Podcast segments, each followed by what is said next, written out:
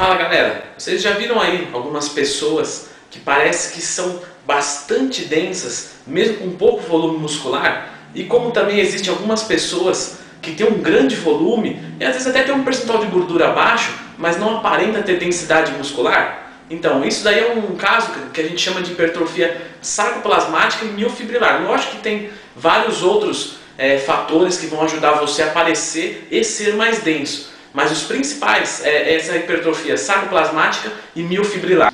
Primeiro, vamos entender aí é, miofibrilar e sarcoplasmática, para a gente conhecer esses termos, para ficar mais fácil gente desenvolver o nosso assunto. Miofibrilar, mio vem de músculo, fibrila vem de fibra, tá? é uma hipertrofia mais densa, mais forte. A hipertrofia sarcoplasmática, esse plasma, vem de líquido, ou seja, o aumento de líquidos dentro do, do, do músculo, ou seja, uma hipertrofia que gera mais volume, mas menos densidade. Para ficar ainda mais fácil, vou colocar uma imagem agora aí, que dá para a gente ver direitinho é, a análise do músculo, a miofibrila, e aí dá para ver também o sarcoplasma. Agora que já deu para ter uma ideia do que é a miofibrila e o sarcoplasma, vamos aprender a trabalhar estrategicamente com inteligência, de acordo com cada genética, esses dois tipos de hipertrofia. A hipertrofia miofibrilar ela é muito mais difícil de você conseguir, porém também muito mais difícil de você perder. Sabe aquela gripe que você perde 3 quilos no final de semana? Na verdade você não perdeu miofibrilas, você perdeu plasma. Aí vocês me perguntam, qual é a vantagem da hipertrofia sarcoplasmática?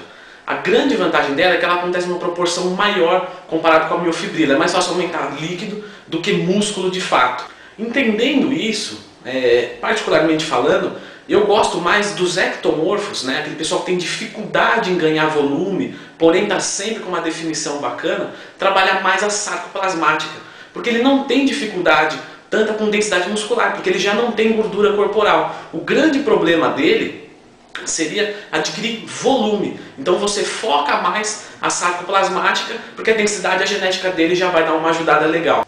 Já os endomorfos, aquele pessoal que ganha peso com facilidade, porém sem qualidade, compensa mais a miofibrilar, porque normalmente, durante todo o ano, eles têm um percentual de gordura um pouco mais elevado por conta da genética deles.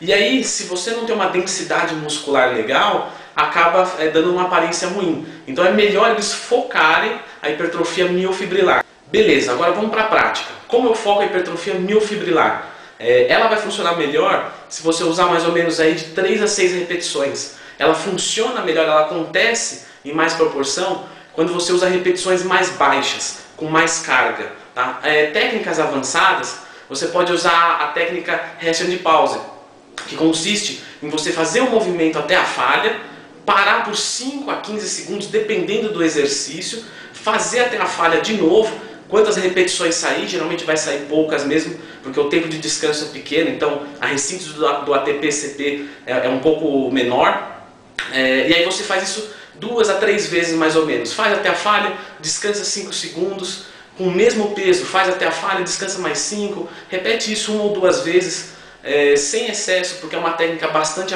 avançada, que causa bastante lesão, no bom sentido, muscular, e aí é, vai precisar de um tempo maior para recuperar. Então se você faz é, um treino muito intenso e depois volta a fazer ele dentro de poucos dias, você está machucando o músculo e aí você pode acabar até perdendo massa muscular. Já a sarcoplasmática é ao contrário, ela responde melhor a mais repetições e um pouco de menos peso, mas sempre chegando até a falha.